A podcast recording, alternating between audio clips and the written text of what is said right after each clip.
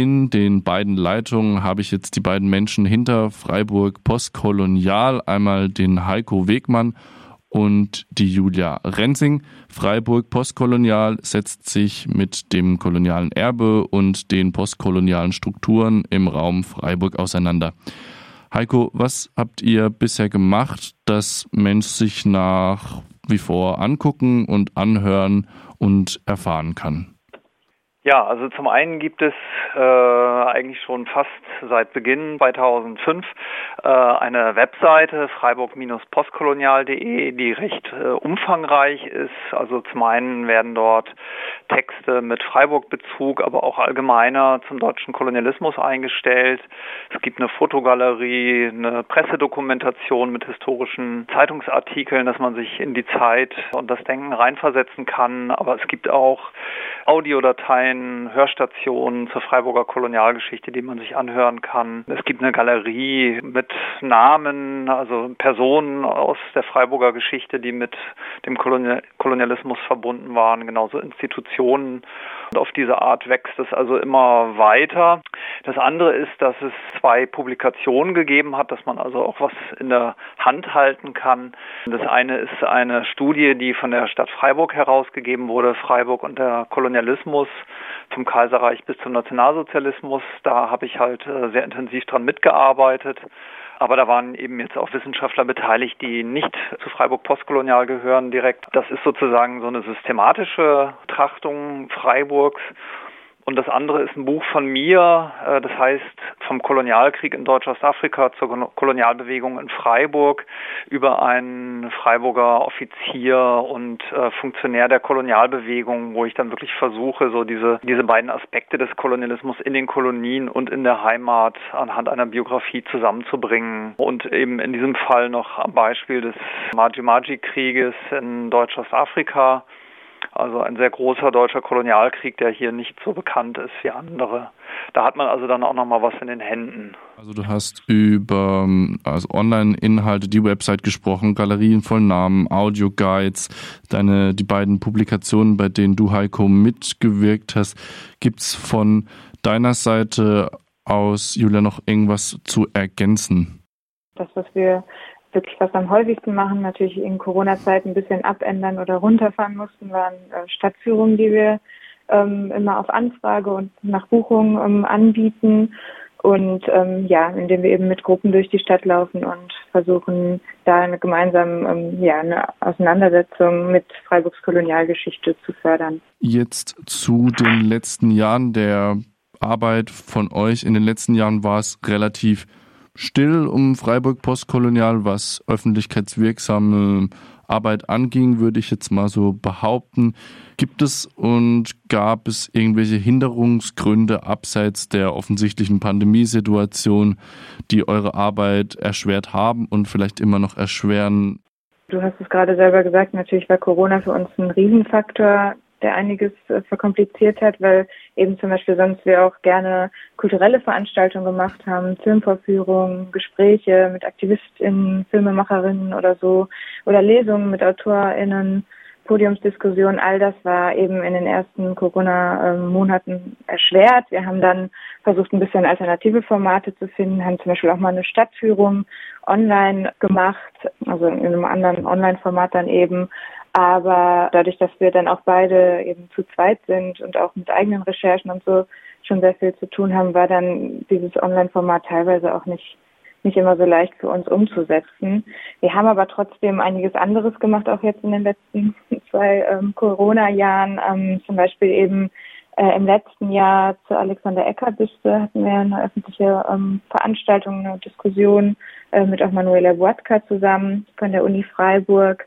Das war im Zuge der Black Lives Matter äh, Bewegung, als da auch mehr das öffentliche Interesse auf Ecker und seine Büste im Institutsviertel gefallen ist. Also Ecker, der Anthropologe und Anatom Freiburgs mit der Schädelsammlung äh, mit dem gleichen Namen.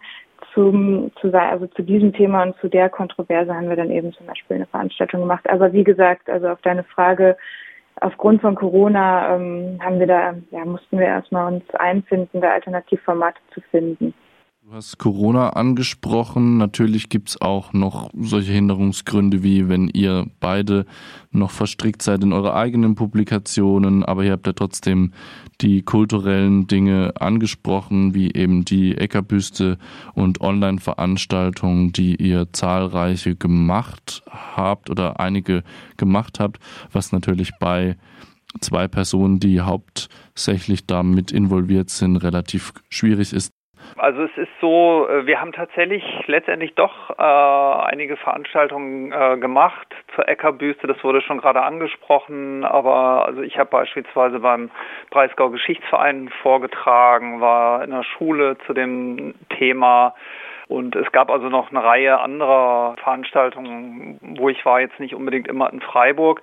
Aber es ist richtig, ich war jetzt im letzten Jahr auch sehr stark mit der Ausstellung Schwieriges Erbe, Lindenmuseum und Württemberg im Kolonialismus äh, beschäftigt wo ich ja Kurator in dieser Ausstellung bin und dann auch im Programm da verschiedene Sachen gemacht habe oder so ein Vortrag wie über koloniale Frauenbewegung in Württemberg. Da ist dann jetzt nicht immer unbedingt der Freiburg-Bezug gegeben, aber manches lief dann eben doch, aber in einem etwas breiteren Umfeld.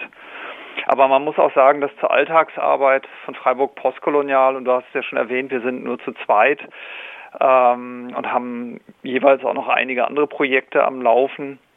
Dass es trotzdem auch so ist, dass jetzt eigentlich das Interesse gestiegen ist insgesamt und äh, allein schon ständig irgendwelche Anfragen reintrudeln, sei es zu Personen der Freiburger Kolonialgeschichte, sei es Studierende, die irgendwelche Informationen für Seminararbeiten äh, im Bereich Kolonialismus äh, haben wollen oder äh, sozusagen das nächste Level. Es gibt immer mehr Leute, die ihre Arbeiten schreiben über das Thema zivilgesellschaftlicher Umgang mit der Kolonialgeschichte und der Aufarbeitung. Das heißt, da werden wir jetzt auch immer mehr zum Objekt der Forschung selbst, also nicht das, was wir da zutage fördern, sondern wie wir das machen und warum wir das machen.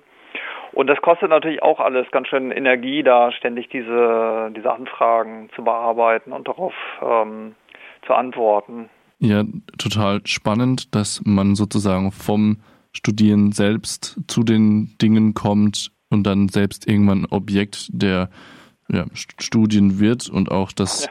bestimmte Mechanismen dann breiter werden und dass man auf die höhere Ebene geht, sobald irgendwie der lokal einfach nichts mehr oder nicht mehr so viel möglich ist, wie eben kulturelle Veranstaltungen, die ihr angesprochen habt. Das ist auf jeden Fall sehr interessant. Besonders prominent bei uns im Radiokontext und im aktuellen Betrieb sind auch Initiativen wie beispielsweise Berlin Postkolonial und deren Arbeit, aber auch andere Städte haben ja Lokalgruppen, die zu postkolonialer Geschichte und Dekolonialisierung arbeiten. Jetzt vielleicht gerade noch mal an dich, Heiko. Gibt es Verbindungen zu diesen Ortsgruppen, wie beispielsweise den Decolonize-Bewegungen oder den Postkolonialgruppen, die ich gerade schon angesprochen hatte?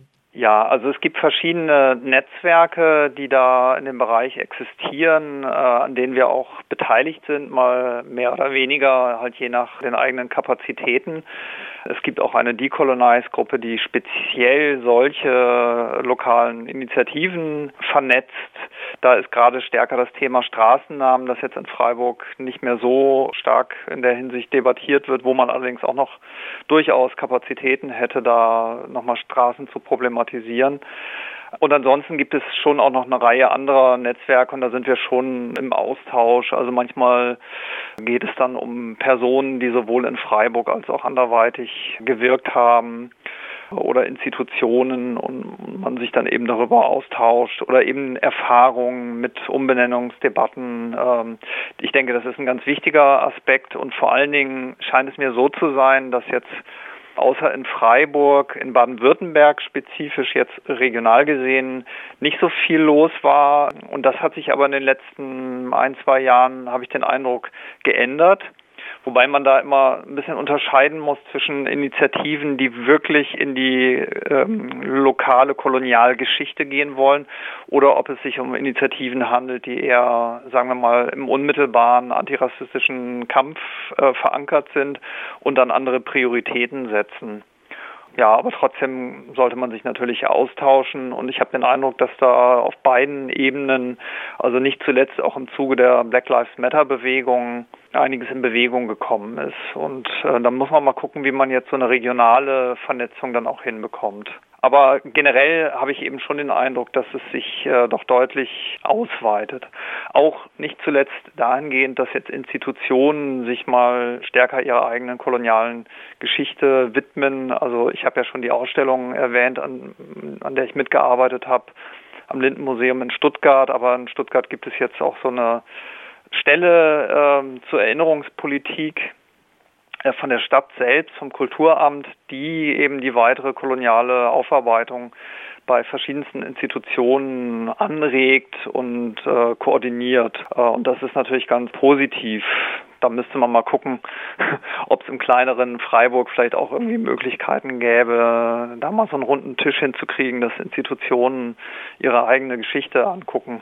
Das wäre, glaube ich, tatsächlich für viele alteingesessene Institutionen spannend, ihre eigene Geschichte nochmal zu reflektieren, wie es vermehrt getan wird, wie du gesagt hast. Und eine Vernetzung der Decolonize-Gruppen gibt es ja schon, die wird gemacht. Da werden Personen, die in anderen Kontexten auch gewirkt haben, aufgearbeitet und dann dort eben auch erwähnt. Es wird ein Erfahrungsaustausch getan. Baden-Württemberg ist aus einem kolonialen Schlaf erwacht sozusagen und hat ein bisschen angefangen, ja, mehr in die Richtung zu arbeiten. Ich habe letztes Jahr beim Freiburger Kunstverein einen Vortrag zu Freiburger Kolonialgeschichte gehalten und bin dann speziell auch auf die Geschichte des Kunstvereins eingegangen und äh, da stieß das auch auf reges Interesse und man hat das auch im Auge, das vielleicht anlässlich eines Jubiläums des Kunstvereins nochmal äh, stärker zu vertiefen. Also ich sehe da so eine zunehmende Aufgeschlossenheit, auch wenn das jetzt noch nicht natürlich nicht repräsentativ ist, weil ich denke, bei vielen Institutionen gibt es da noch überhaupt gar kein Bewusstsein darüber. Jetzt wäre es für mich natürlich und unsere Hörerinnen und Hörer auch extrem spannend, ob ihr verraten könnt, was gerade im Entstehen ist, ob es schon Termine gibt, die man sich unbedingt im Kalender anstreichen sollte, weil Freiburg Postkolonial etwas vorbereitet hat, was bald für die Bewohnerinnen dieser Stadt und eben auch für Leute, die interessiert sind am Freiburger kolonialgeschichtlichen Geschehen veröffentlicht wird. Da gibt es mehrere Aspekte, die da interessant sind. Also zum einen werde ich am 27. April an der Universität einen Vortrag halten zum Thema Kolonialismus ausstellen. Äh, da wird es also darum gehen, diese Transformation vom Ausstellen der Kolonien hin, also mit Kolonialausstellungen mit hin, dass man das Phänomen Kolonialismus als solches äh, ausstellt. Und die Frage, wie also eine kritische Beschäftigung mit Kolonialismus auch in einem lokalen Rahmen aussehen kann, was es da für Fallstricke aber auch gibt und was es eigentlich für Anforderungen gibt äh, in Hinsicht auf Multiperspektivität, äh, einen kritischen Zugang zum Thema und so weiter. Und äh, da werde ich zum einen ähm, historische Beispiele bringen von kolonialen Ausstellungen in Freiburg, aktuelle äh, bringen, beziehungsweise auf meine eigene Kolonialismus-Ausstellung Freiburg und Afrika in der Kolonialgeschichte. Und dann werde ich aber auch einen Ausblick geben auf kommende Ausstellungen. Da ist zum einen ja natürlich zu nennen die Ausstellung der städtischen Museen Freiburgs, die ab Ende Juni äh, zu sehen sein wird im Augustinermuseum, aber auch andere größere Projekte, die in Planung sind, beispielsweise in Dortmund.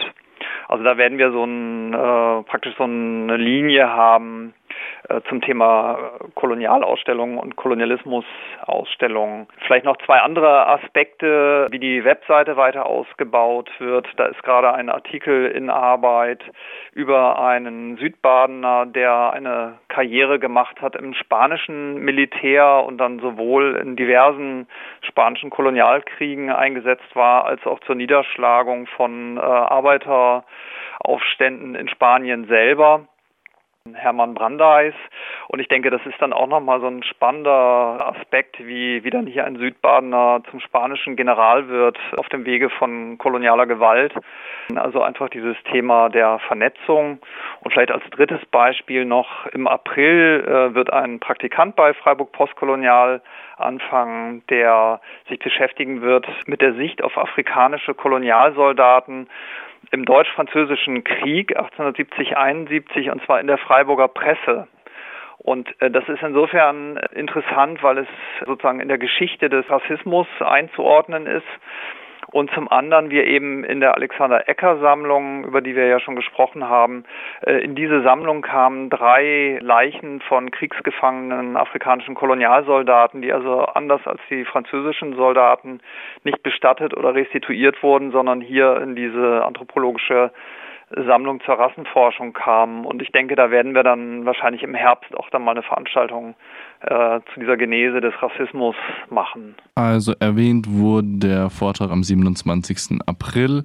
Die städtischen Museen, die eine Ausstellung ab Juni anbieten zum Thema, eine Ausstellung in Dortmund und natürlich weitere Entwicklungen der Website, wie zum Beispiel den Artikel zum Südbadener Brandeis, der dann in der spanischen Armee Karriere gemacht hat und dann eben im April auch noch die Möglichkeit, äh, ein bisschen angeteasert, auch ein Praktikum bei Freiburg Postkolonial zu machen, wie es eine Person tun wird. Ja, vielleicht jetzt ein bisschen weniger konkret als die Beispiele, die jetzt direkt anstehen, die Heiko angesprochen hat. Aber im Hintergrund läuft für uns natürlich immer dauerhaft eine Auseinandersetzung mit verschiedenen Themen.